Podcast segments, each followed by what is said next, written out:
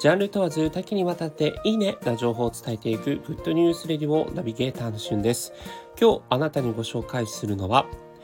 クラブハウス Android 版に対応ということについてご紹介いたします。iPhone ユーザーの方、クラブハウス使ってますでしょうか？そして Android の方、クラブハウスダウンロードされましたでしょうか？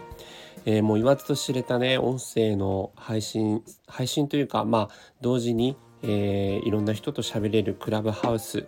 まあ、すごくね、えー、2021年の、まあ、えー、一つのブームとなったものですが、まあ、すっかり、まあ、その波もこうかなり落ち着いてしまってですね一時期夢中だった方も、まあ、もうすっかりねクラブハウスは、え使ってないよという方多いと思うんですが、まあ、この度ですね18日に、え、日本版の Android 版対応ということで配信されました。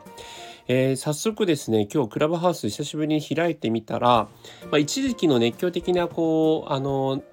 何ていうんですかね、使っている人の数の多さみたいなものはまだ、えー、見受けられないんですが、ここ最近、こう、あの、ちょくちょく覗いてみると、やっぱ1000名を超えるルームみたいなものはもうなく、まあ、多くて本当に100人とかそれぐらいしかなかった、えー、クラブハウスがですねさっき見たら、えー、2200人超えているルームがありました、えー、まあ、クラブハウス使ってない方にねルームって何っていう感じだと思うんですが、え実際にはクラブハウス開いていただくと、まあ、フォローしている人がこう多ければ多いほどですねルームと言われる、えいろんなこうまあ一つのこう部屋みたいな、えー、ところにこう入室することができまして、まあ、そこでこうえー、ホストの人と、えー、そのホストの人が招待したスピーカーの人がこう喋っている様子が、まあ、ラジオみたいに聞こえてくるという感じなんですね。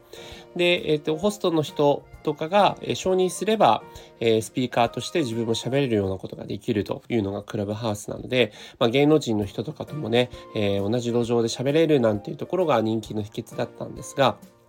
まあ、すっかりそれが下火になってしまったと思いきや、やはりね、えー、昨日、今日は、まあ、Android の方が、えー、新規でですね、使ってらっしゃるのかなという熱があります。